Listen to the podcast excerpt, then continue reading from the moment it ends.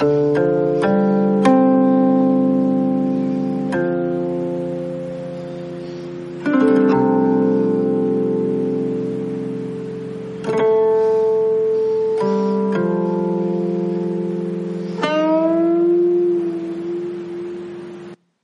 辞白帝彩云间，千里江陵一日还。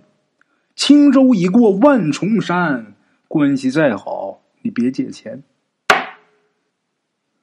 各位老铁们，书接前文，咱们前文书说到，陈四儿刚把吴教官给弄回来，就来了一个叫赵顺的来买横死官，最终这横死官以八万块钱的价格成交了。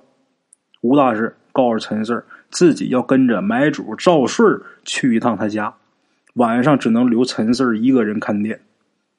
吴大师在临走之前呢，悄悄告诉陈四儿，晚上啊，你看店的时候折点纸糖，把门外的小鬼引进来。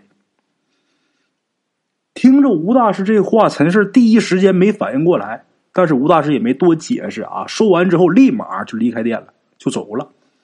陈四是目送他出店，眼看着这吴大师上车跟赵顺他们离开以后，陈四才反应过来。他说那话是说我们店外面有小鬼啊。陈四反应过味儿之后也吓一跳啊，心说我们店外面怎么会有小鬼呢？是不是刚才来买棺材的赵顺带来的？不应该呀。这大白天的呀，陈四自打知道啊自己店外有小鬼以后，这心里始终就惦记这事儿。坐凳子上的时候，这眼睛就不由自主的往外瞧，完全没有办法静下心，这心毛了。说外边有小鬼那在屋里边坐着，那心能踏实得了吗？等到晚上以后啊。陈四把左边这扇门给打开，打开左面这扇门是做这个阴人生意啊。晚上开始做买卖。陈四把事先折好的纸糖全都撒在这个屋子中间，自己坐到柜台后面。弄好之后啊，这眼睛一直就盯着门口看。那么纸糖是什么？所谓的这个纸糖，其实就是用纸钱儿。把普通的这个糖果啊重新给包一遍，然后拿这供香熏，熏个半个来小时，这纸糖算是弄好了。这纸糖对八岁以下的这小鬼啊，有着绝对的诱惑力，因为八岁以下这个小孩啊，灵智未开，魂魄也不稳，活着的时候呢，也是最容易看见不干净东西的。都说小孩眼睛干净嘛，就是指这个。像这么大的孩子啊，死了以后，他没有办法顺利去投胎，一般是只能当孤魂野鬼。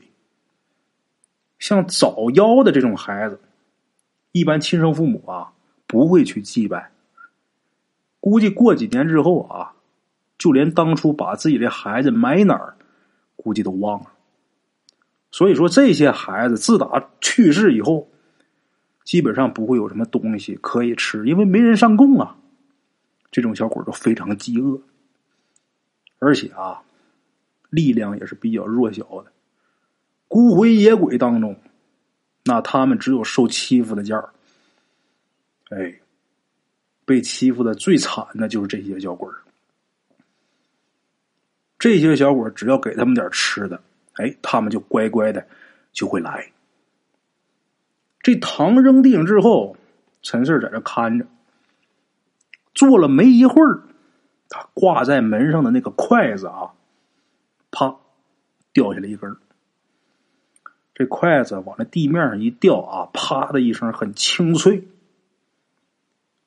这筷子掉下来以后啊，陈四就看地上这个香灰上有那么一个小脚印儿，从门外啊往里来。这目标是纸糖，陈四一看来了，立马就抓了一点香灰，拿水一冲啊，把这香灰水给喝下去了。喝下之后，陈氏立马就看见这个屋子正当中，就他扔纸糖那地方，蹲着那么一个小孩儿。这小孩儿看这模样，三岁多，不应该超过四岁。这么一个孩子，短头发，脸蛋很瘦，这眼睛是又大又圆，滴溜乱转，但是漆黑一片，没有白眼仁。皮肤发青，身上穿着一条小内裤。陈四一看这特征啊，太熟悉了。这不是之前在王富贵家人鬼大战时候咬王富贵的那小鬼吗？当时他从这个尸体上钻出来之后，咬完王富贵，结果被王富贵一扔，撞到棚顶之后，掉下去之后就没有踪影了。真没想到哈。他居然跟着我一路跟到这儿啊！这是心想，这是跟我回来的呀。再看这小鬼进来之后蹲在那儿干嘛呢？伸手啊就抓地上这糖，然后也不包这糖纸啊，囫囵个就往嘴里边塞。哎呀，把这腮帮子啊胀的鼓鼓囊囊的，一边塞一边很警惕的啊。抬头往陈四这边看，因为这孩子知道柜台后面有人。一看陈四发现他了，这孩子二话不说啊，伸手又划了几颗糖，然后站身掉头就往外跑。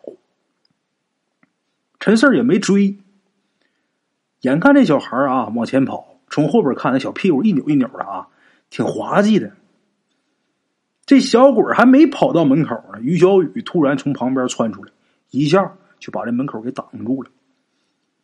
这小鬼也没想到啊，有这么一大姐姐拦着他，吓得，嗯怎么这动静呢？应该是叫一声，但是嘴里边全是糖啊，出来声音，然后转身就往回跑。这时候陈四啊，抓一把黄豆，起身过去就拦这小鬼这小鬼一看前后夹击，两面围堵，吓一跳，赶紧往旁边躲。这小鬼这眼睛一直盯着陈四还有于小雨，这俩腮帮子鼓鼓囊囊的。然后啊，把这俩小手背到身后去，就以为这个好像是以为陈四跟于小雨这是要抢他那糖似的。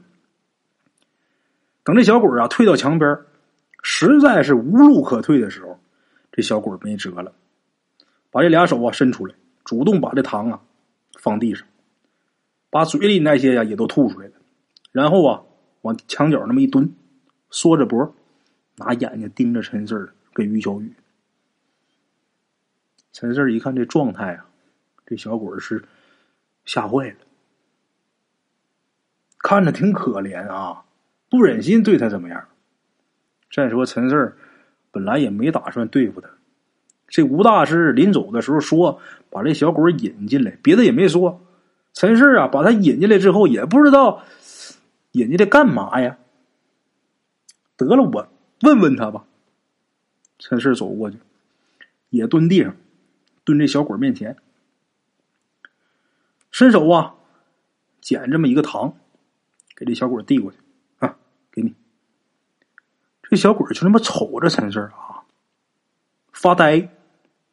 估计是没想到啊，陈四能给他糖。缓了一下啊，这小孩可能是看出来陈四没什么恶意，一把就把这纸糖啊给抢过去了，然后把这糖纸给扒开，这糖就扔嘴里边了。陈四把地上另外几个糖都给他递过去了。这回这孩子啊，一点没犹豫，全拿过去了，然后搁怀里抱着，就好像生怕让人抢走似的。陈四一看这样啊，既可怜又搞笑，觉得挺有意思。其实这小鬼啊，也就这样吓人，本质上他跟普通的孩子没有什么区别，而且啊，这个小鬼啊，比活人，比这些小孩懦弱，他怕生，因为他们实在是太弱小，啊，总被欺负。陈四一看他这样啊，就跟于小雨说：“说你把那些糖都拿过来吧。”这于小雨就把那些纸糖全给捡过来了。陈四接过来之后啊，把这糖都给这小鬼儿了。这小鬼儿啊，也是目不转睛盯着陈四这表情也好像很吃惊，那意思就是这都是给我的。陈氏就说：“你拿着吃。”这小鬼赶紧伸手就抓这些糖，那手特别小，拿几颗就已经胀满了。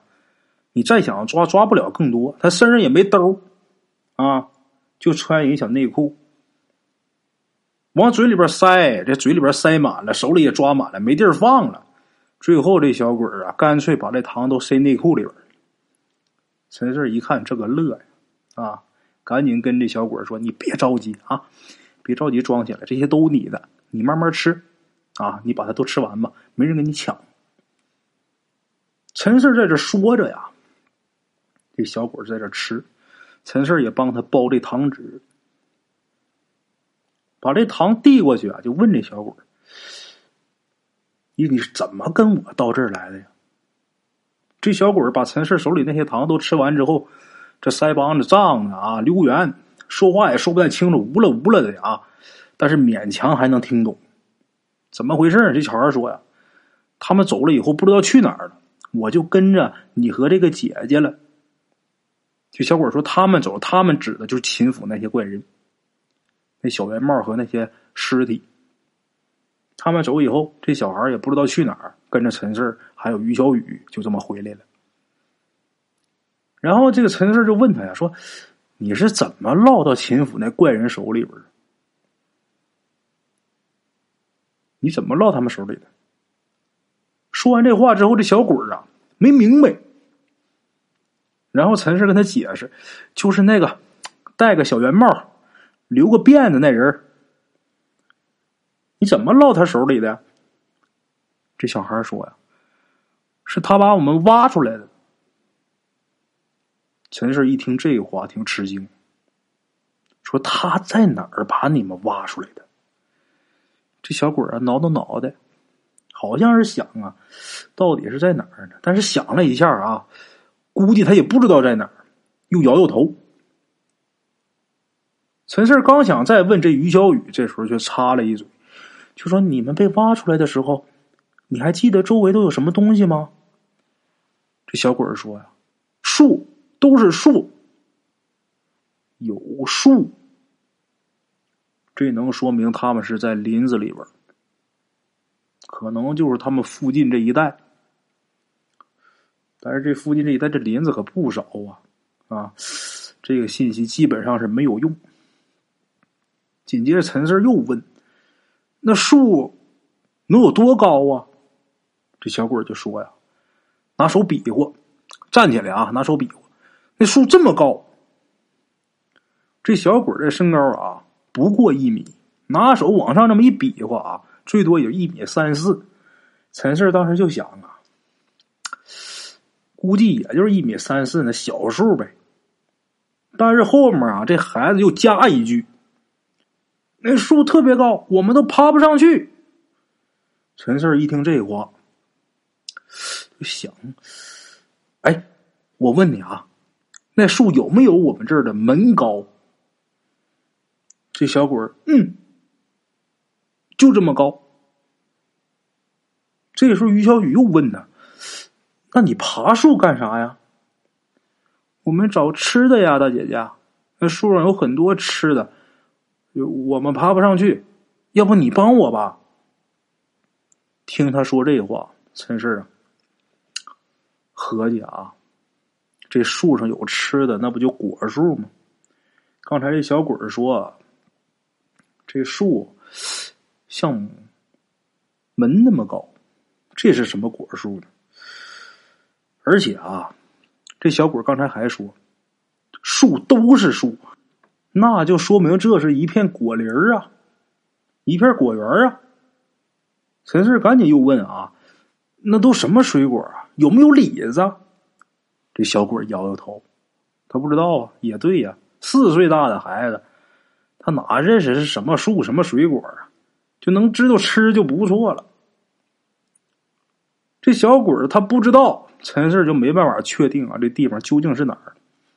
想了一下啊，就跟这小鬼说：“说你刚才说戴小圆帽那怪人把你们给挖出来了，那除了你们几个之外，还有其他的小朋友吗？”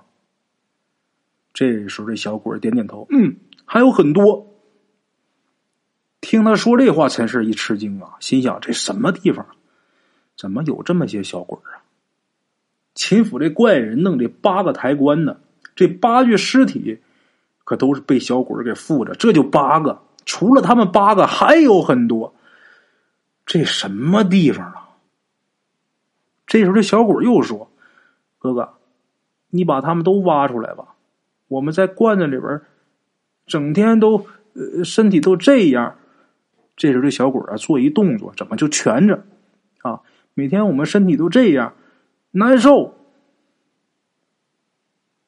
陈氏一听说，你们之前都是在罐子里。这时候，这小鬼点点头。陈氏赶紧把手机掏出来，立马就给吴大师打过去了。吴大师一接电话，就问陈氏什么事儿啊？陈氏赶紧说：“我把那小鬼啊给引到店里来了。”而且还问出了三个非常重要的信息。吴大师说：“是吗？那你说我听听。第一，秦府这怪人利用这些小鬼来控制尸体，然后让这些尸体来抬阴棺。而且这些小鬼都是秦府怪人自己去挖出来的。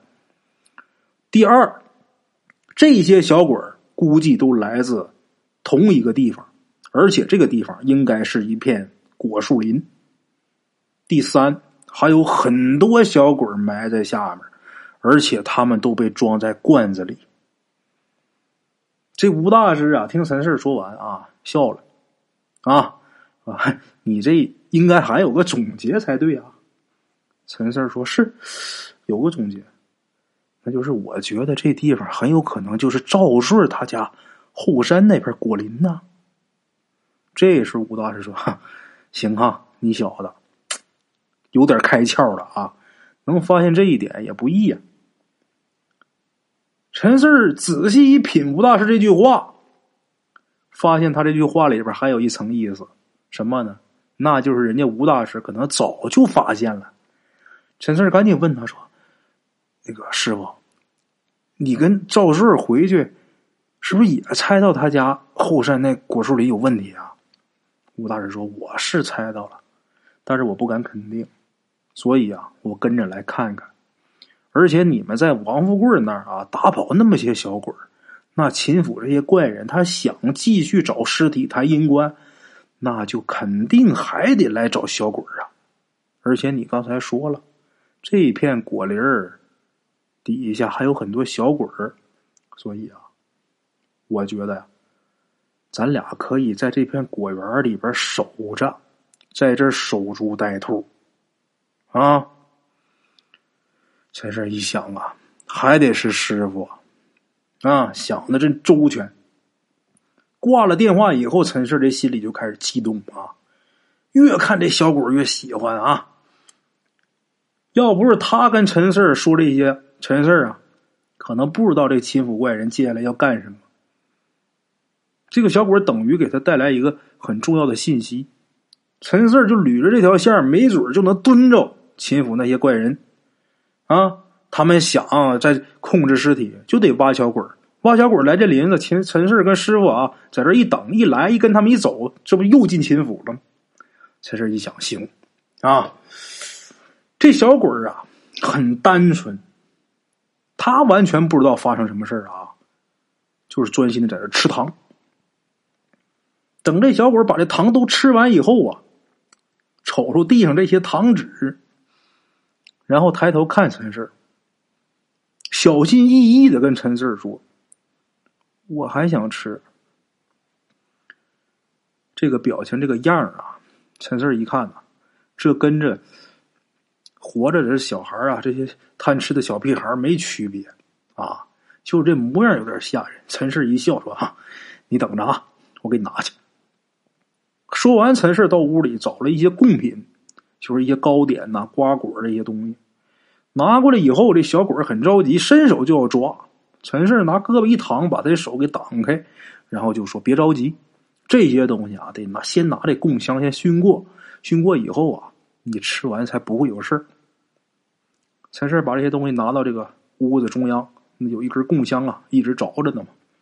借着这个香烟，把这贡品啊全熏了一遍，熏好之后，把这东西才给小鬼这小鬼啊，端着盘子坐地上啊，一个劲儿猛吃。陈氏这心里有点发酸，有点同情这个小鬼一看这光着身子，就穿一内裤，陈氏赶紧起身到柜台那边找了一套这个小孩的纸衣裳。吴大师这店，凡是跟死人有关系的啊，跟阴人有关系的东西，应有尽有，啥都有。找这么一身衣服，然后拿过一火盆陈四把这纸做的小衣裳啊点着以后，放在火盆里边啊烧了。烧完以后啊，陈四跟这小鬼说：“来，把衣服穿上吧。”这小鬼在这吃着呢，端着盘子啊站起来，走到这火盆旁边，把盘子往地上一放，打这纸灰里边抓起一件衣裳。白的，啊，白的衣裳，拿起来之后想都没想，就往身上套。小鬼很开心，他没衣裳，他冷啊，穿上了，高兴了。陈氏啊，看他高兴，陈氏也乐，摆摆手，那意思你继续吃啊，不用管我们。当天晚上，这小鬼啊就住在这个店里了，跟于小雨啊。在一起，这于小雨一直陪着他，同时也是看着他，别让他到处乱跑。尤其是二楼，这小鬼儿不知情跑二楼，就不定怎么回事。这二楼陈氏都不能去，更别提他了啊！一夜无话，次日天明，等到第二天早上，差不多能有十点来钟这样，吴大师才回来，回来接陈氏。陈氏一想啊，没必要啊。啊！我师傅还亲自接我，这随便叫一个人来找我一下不就行？或者打个电话，我不就去了吗？我师傅还亲自啊跑一趟接我。但是，一看啊，这吴大师回来之后，直接就往楼上走，这样看着挺急。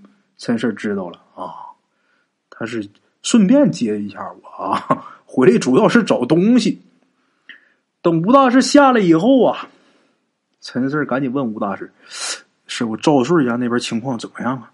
吴大师就说仨字上车说。”关了店门，上车以后，吴大师就开始跟陈师说，一边骑一边说：“昨天晚上，吴大师跟着赵顺回家，把缠着他儿子那小鬼给抓住了。一番审问之后，知道了，原来。”这果树林下边还有很多小鬼而且他们这尸骨全在罐子里边那么说，这尸骨为什么在罐子里边这个呀，是咱们中国传统的一种埋葬方式。什么呢？瓮棺葬。陈四一听这仨字啊，瓮棺葬，这什么意思？不明白，怎么回事，师傅？这吴大师给他解释，在咱们汉族这个思想传统，人死以后是要入土为安的，所以啊，土葬在过去是最普遍的。而这个土葬当中，最常见的就是把人装到这棺材里边，然后安葬。但是啊，这是成年人的待遇，这些夭折的孩子不能进棺材，尤其是八岁以下的，怎么办呢？拿布或者被子、小席子一包一卷，找个没人的地方一埋也就得了。有的都不埋，直接往外一扔，让这个狼拖狗拽了，野兽给吃了也就得了。而有的呢，愿意说给这孩子弄点什么装上，还不能装棺材，装棺材对后辈不吉利啊。再有孩子对那孩子也不好，怎么办呢？就想出一办法。装这个罐子里边埋，装罐子里边埋呀有好处什么呢？第一呀，不用装棺材里边，不用考虑呃，对以后孩子有什么不好的事儿。第二什么呢？这个野狗啊，野兽啊，他不能说把这孩子给刨出来，有这罐子装着，野狗野兽他弄不出来。哎，这就是瓮棺葬。那么说，赵顺家这个果园里边为什么有这么些瓮棺？陈四就问这吴大师说：“是不是当地人特意选中那块地，然后集中去掩埋那些夭折的孩子？”这吴大师说呀：“也不排除这个可能性，但是这个事儿肯定是很久很久以前的事了，不定多少年前的。要么说这赵顺他也不可能说一无所知啊。赵顺看这样也挺大岁数了，他一点不知道。”就证明说，那不定多少年以前的事儿了。哦，这事啊，应该是这样啊。那么说，既然都是一些人畜无害的这些小鬼儿，师傅，那咱就干脆给他们都迁坟吧。要都不迁走的话，这赵顺他们家以后这水果生意估计也没法做了。而且这事儿一旦要传出去啊，估计整个大王庄、大王村这些人都得炸锅。这时候吴大师说：“是，我也这么想的，但是这个事儿有点麻烦。”听吴大师这么说呀，陈氏就问：“什么意思？怎么个麻烦法？”吴大师说：“你知道妖灵吗？”陈氏点点头：“嗯，我之前听黄泉跟我说过。”陈氏刚说完，突然间浑身一紧，吴大师。那果树下面该不会有妖灵吧？吴大师说呀，是有那么一个。陈氏这时候心里边又惊又怕，因为之前黄泉跟他说过，如果说碰上妖灵，那能做的就一件事，赶紧跑路吧。现在这吴大师带着他去赵顺家，那肯定是要跟这妖灵有什么接触啊！陈氏就赶紧问他说。师傅，你知道有妖灵，咱还去那儿干啥去？这吴大师啊，也知道陈氏的心里边害怕，跟他说：“你放心吧，啊，我不会跟这妖灵硬碰硬，那玩意儿太邪了。要不是因为帮你找秦府怪人呐，我也不可能去。这回回来呀，我一方面是接你，跟你说说这个事儿啊；另一方面，最重要的，我是拿个东西，有这东西。”应该能镇住这个妖灵，哎，只要把他镇住，让他没办法作怪就行。啊，听吴大师说这话呀，有可能镇住这个妖灵，但是心里还是不放心。有可能，那就是说这吴大师也是没有太大把握对付这妖灵。之前吴大师对付周老妖。对付那混蛋的时候，这吴大师啊，拿这棺材钉跟这周老妖硬碰硬啊。可是现在啊，这吴大师他即便有棺材钉，他也没有什么底气。除了棺材钉，还有那么一东西啊。吴大师嘴里边说的这个镇物，有这两样东西在手，都没什么底气，那就说明这妖灵确实得特别厉害呀。怪不得之前黄泉提到这个妖灵的时候那么害怕。陈氏擦着脑门的汗，心里边祈祷啊，千万别出什么意外。等陈四儿和吴大师到了赵顺家以后，这时候已经是中午了，正好赶上吃午饭。等吃完饭以后啊，陈四儿、赵顺还有吴大师拿着是。镐头铁锹就奔了后山去了。他家这后山啊，一片深绿啊，而且果香四溢，都是比较常见的水果，桃啊、杏啊、苹果啊、梨呀，还有李子，还有一些其他的水果。基本上啊，能长的北方这些水果都有。陈氏看着啊，真好啊，馋呐。忍不住啊，摘几个一边走一边吃。顺着山路啊，往上走。等到了一片李子林，到这儿的时候，这吴大师啊，走到树下，拿出一捆香，把这香给点着了，然后插在这个泥里头。这个奇怪的事啊，就发生了。怎么的呢？这香一插下去，这香头啊，一直是火红火红的。就正常，你要有风呼呼吹，这香就火红火红的。但这会儿可没什么风，但是香头还很红，燃烧速度非常快，而且眼见着这香冒出的烟呐，一个是往地底下钻，这香根本就不散开。陈四一看呐，真奇怪呀！但是现在啊，就像这种事见怪不怪了，不害怕。他不害怕，赵顺可吓坏了。脸色都变了，赶紧问吴大师：“这怎么回事啊？”这吴大师解释啊：“你们家这下面埋着好多小孩这些小鬼啊，在这埋的时间呢很长，都是很长时间没吃过东西了，都非常饥饿。先给他们吃点待会儿动土的时候啊，省得他们闹。”说完之后。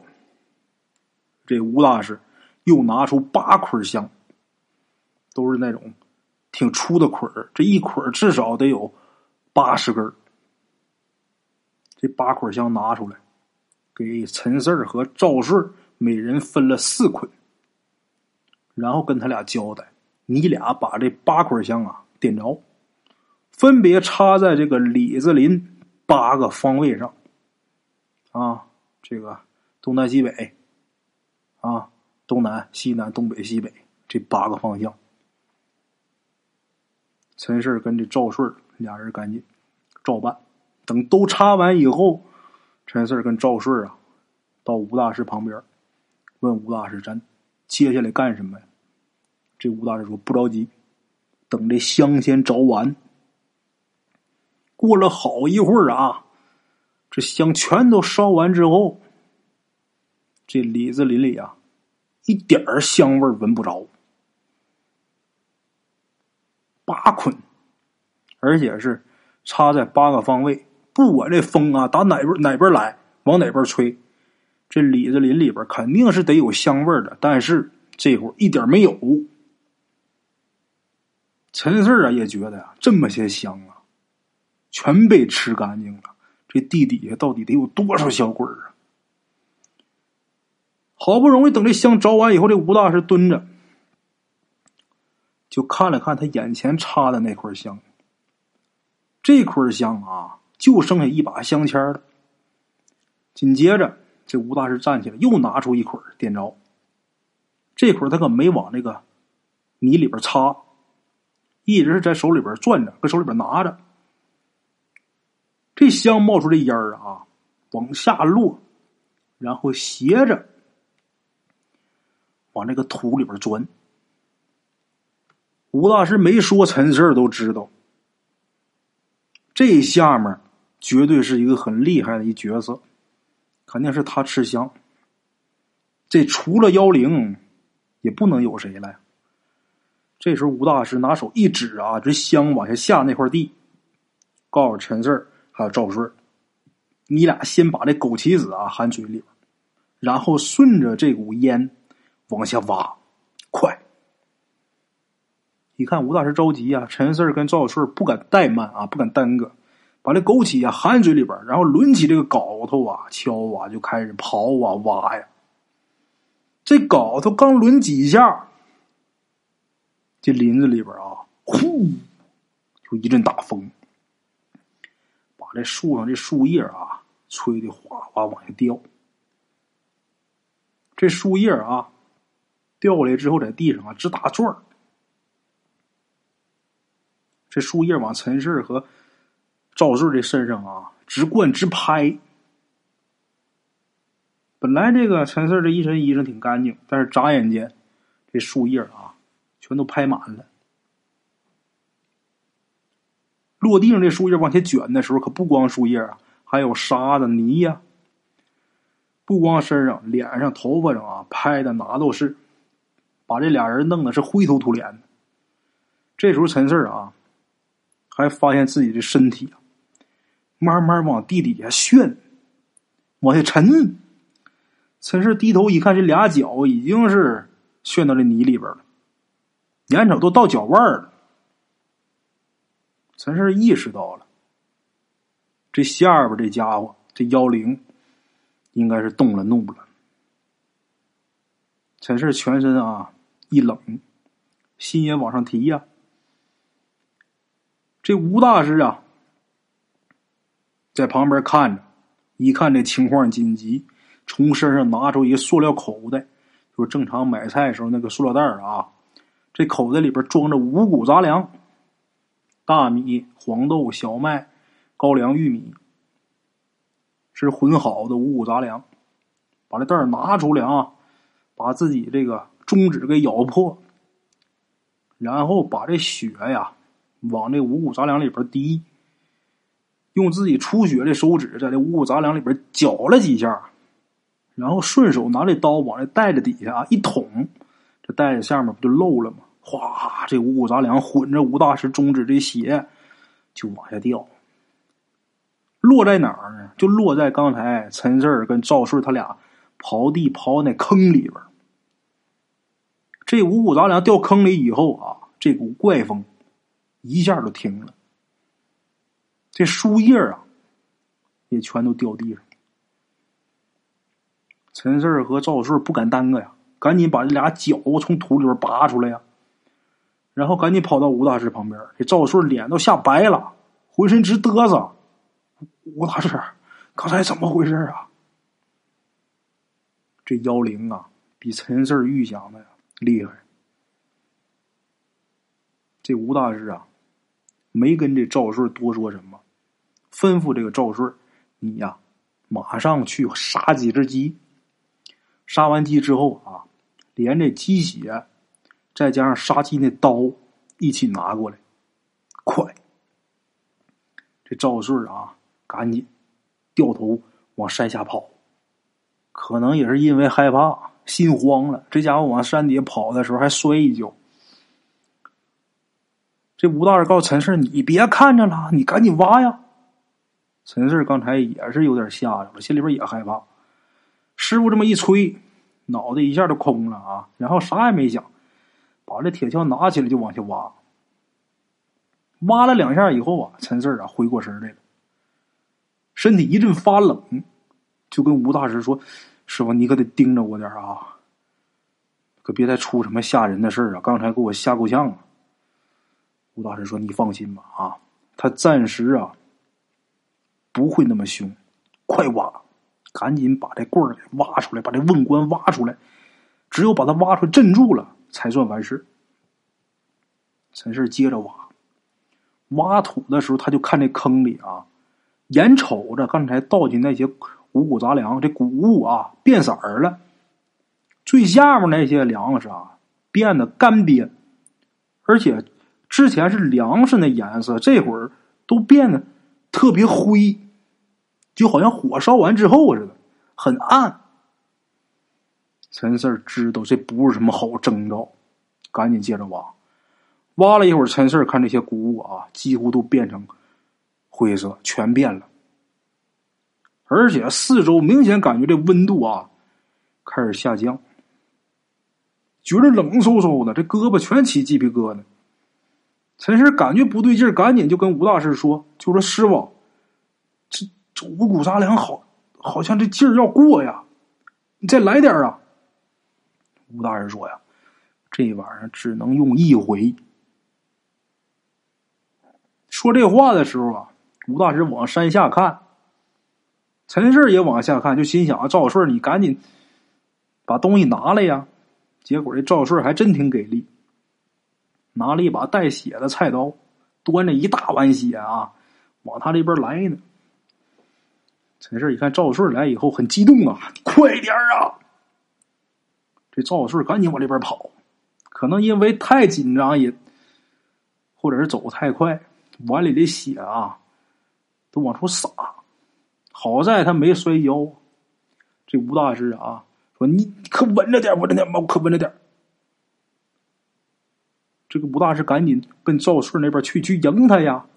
把这碗血接过来以后，这吴大师就跟赵顺说：“你赶紧啊，去砍七根桃树枝记着啊，一定是跟这个主树干连着的，而且啊，至少得有这大拇指粗才行。七根这赵顺啊，一点头，然后拿着这把菜刀，杀鸡这把菜刀，就去劈这桃树枝去了。他们家这个树啊，什么树跟什么树？都分得很清楚，赵顺直接就奔这桃树林。陈四看吴大师端着这碗血啊走过来以后啊，他也赶紧往一边躲，就怕待会儿出什么事儿再有点什么事再把我给卷地底下去。刚才我的脚怎么往下旋呢？吴大师过来之后，陈氏躲一边了。吴大师把这碗血啊递给陈氏，告诉陈氏：“你端着。”陈氏把碗接过去，这吴大师啊。把自己身上背这么一挎包就给解下来了，把这包打开以后，伸手啊进去抓抓一把纸糖，然后就往地上撒，一边撒一边说：“拿去吃吧啊！吃完以后帮忙压住他，只要是能把他压住，我还给你们糖吃。”这吴大师明显是干嘛贿赂旁边这些小鬼啊，来压这妖灵。把这糖撒完之后。这个吴大师啊，立马对这个桃树林那边就喊：“赵顺，好了没？”这赵顺打那边来了来了。赵顺在那边拿了几根桃树枝，急急忙忙就跑过来啊！他也真着急，把这桃树枝砍下来以后啊，这个树枝上面这叶啥的都没弄掉。这时候吴大师一看赵顺从那边过来了，一把把陈氏手里端着这碗鸡血给拿过去了。往那坑里边一倒，这时候坑里边滋有这声而且啊，往出冒一股灰烟。紧接着，陈氏就听见啊，有这么一小女孩啊，哇哇大哭啊，这声音很尖锐，听着这耳膜难受啊。这哭声里边带着很强烈的这个痛苦，听着人很不舒服，这心嘛砰砰跳。陈四这会儿又惊又怕呀，浑身控制不住啊，发抖。就这时候，旁边这棵李子树也哗哗响。陈四一看，这李子树都跟着抖，这树叶还有树上这个李子哗哗往下掉啊。陈四被这李子一砸，觉得不对劲儿。这李子砸的这个地方啊，像针扎似的疼。这要平时的话，一个李子掉下来砸，绝不会这样。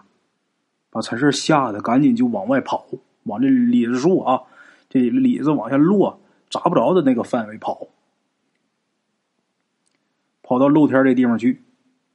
这赵顺啊，从那边拿着这桃树枝过来，到这正好赶上往下掉李子，给他砸，他也觉着疼，他也忍不住也跑出来了。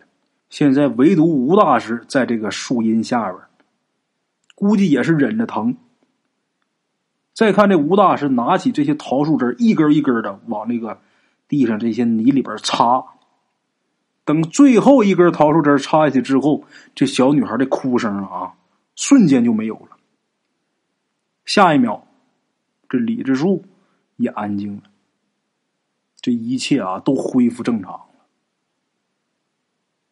陈氏赶紧问呐：“师傅，没事了吗？”这吴大师说：“没事了，赶紧过来继续挖。”说完之后，吴大师啊，先拿着这镐子开始刨。陈四跟赵顺一看，他先挖了，俩人互相看了一眼，都能看出对方脸上啊有害怕的表情。紧接着，这俩也是什么话也没说啊，不约而同的往吴大师那儿去。拿起这个锄头、铁锹啊，开始一起挖。刚要挖这吴大师啊，突然跟他俩说：“小心点别碰着这些桃树枝儿。”这俩人啊，就躲着这个桃树枝儿啊，一镐子一镐子往下刨。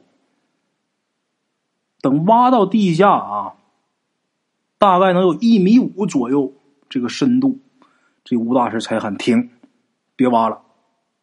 啊，你俩把这镐头啊。扔一边去，然后啊，用铁锹陈氏本想拿这铁锹帮忙弄啊，这吴大师就说呀：“你跟赵顺啊，先上一边歇着吧，剩下这活啊，我自己干。”吴大师这么说了，陈四跟赵顺也没客气啊，从这大坑啊跳出去，到上面去了。俩人也没走远，就在这坑边上蹲着看。这时候吴大师啊，就一铁锹一铁锹在这挖，就说：“你们蹲着行，但是可别坐下啊！这地方阴气重，你要直接坐地上的话，容易导致这个阴气入体，特别伤身体，别坐。”刚说完，这吴大师正挖着呢，就听这个泥里边啊，吭一声，这铁锹碰着这个硬东西了。吴大师赶紧慢慢拿着铁锹啊，这往下挖，把这硬东西。周围和上面的泥呀，给扒拉开。这一弄开之后，下面有这么一个，看着像是一个盖儿啊，圆的。吴大师拿铁锹把周围的土都弄开之后，这盖子露出来了。这盖子其实就是家里边常用的那种泡菜坛子那盖儿，差不多。等把这个。旁边这泥土都弄开之后，这罐子这上半部分露出来了，灰的，跟家里边常用这个腌菜的那个坛子啊，很像，几乎是没什么区别。赵顺就问：“哎，这是什么东西啊？”吴大师一边挖一边说：“说啊，这就是你们村里啊常用的腌菜的这坛子，没什么特别的啊。”只不过呀，它现在不是坛子，它得叫瓮棺。吴大师一边挖一边说：“这个瓮棺下半部分跟上半部分估计不一样。”正挖着呢，吴大师就说：“把那把刀给我。”赵顺赶紧啊，把刚才杀鸡砍树枝这把菜刀拿过来，递给吴大师。吴大师接过这把菜刀之后。把这菜刀平放，放这个盖上，就这个坛子的盖上。估计是拿这个要震一下这瓮棺里的这妖灵。刀放好之后，再接着往下挖。过一会儿，这个罐子下半部分露出来了，跟上半部分不一样，也是一个陶罐。吴大师说呀：“没错。”就是他。等把这个瓮棺啊全都挖露出来之后，吴大师把这铁锹往旁边一放，然后扶着这个瓮棺，本来它是立着的这个罐啊，给它放平，放在这个坑底儿。这罐一放平啊，陈氏就看这个瓮棺这底儿有个洞，黑乎乎的。正看这洞的时候啊，陈氏就看。有那么一只发青的小手啊，从这洞里边伸出来了。陈氏吓一跳啊，急忙就喊：“师傅！”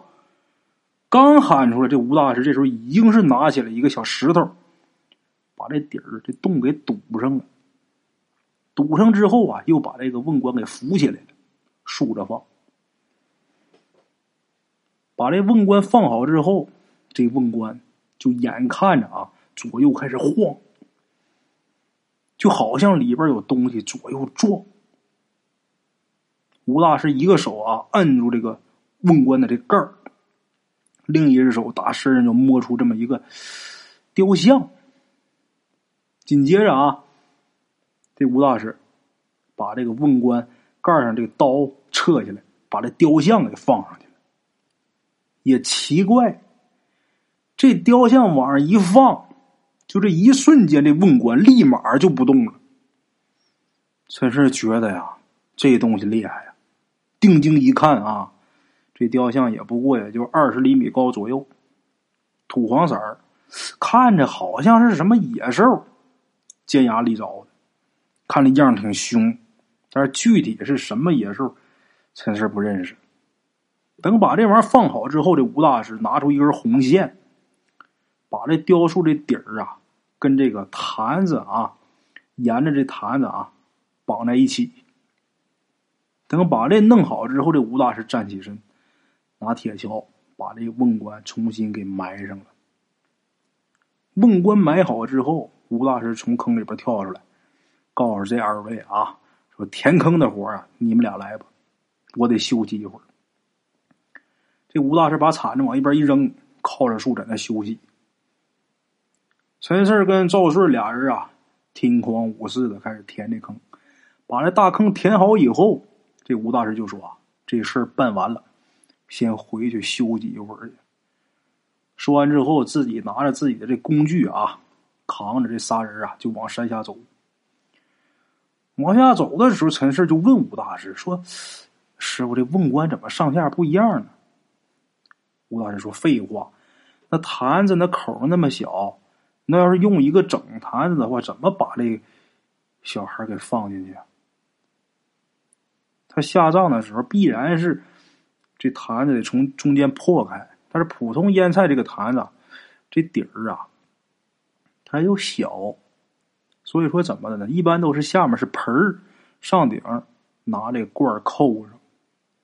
啊，陈氏说：“那他这底儿怎么有个洞呢？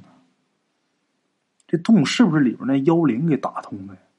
吴大师说：“那洞啊，是在下葬的时候，这人故意啊给打破的。”据说呀，这是给瓮棺里的小鬼透气儿的。还有人说，有这洞，这小鬼就可以自由出入。他俩在这说，赵顺在旁边听下巴嗑一听说小鬼可以自由出入，你就说，那以后那我这我这不还得闹鬼吗？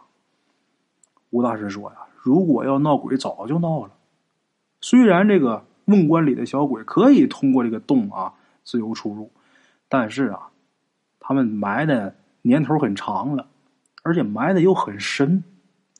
年头越长，这土层越厚，他们就越深。这瓮棺呢，它又是竖着放的，所以啊，你不用太担心。上回你小儿子之所以碰着那么一个，那纯属是意外啊。那个现在你已经把这横死官给买回家了，这横死官在家搁着。以后这种事儿啊，不会发生在你们家人身上，你不用担心。赵顺听吴大师这么说啊，就再没说话。哎，等回去以后啊，走到他们家这个赵顺他们家的院门口，这赵顺啊，开门就往里进。吴大师突然一把就把赵顺给薅住了，一下就给蹬过来了，不能进呐！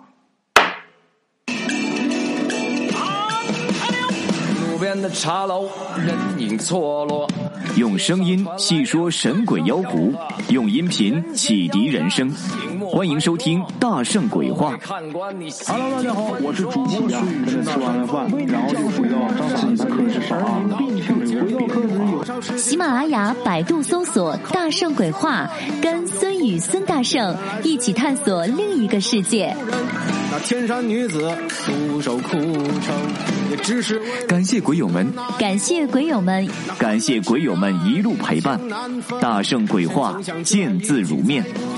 欲知后事如何，且听我下回分说。